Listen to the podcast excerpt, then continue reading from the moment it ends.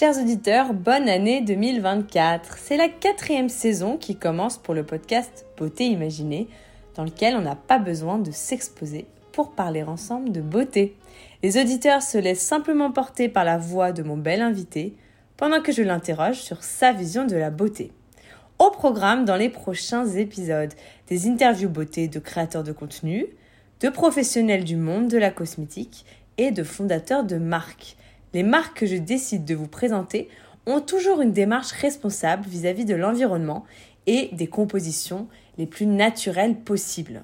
Côté personnel, j'attends un heureux événement puisque je suis enceinte de mon troisième enfant et j'ai donc décidé euh, ce semestre-ci de préparer un épisode peut-être plus axé sur euh, les cosmétiques et le bien-être pendant la grossesse, puis par la suite, pourquoi pas, pendant l'allaitement.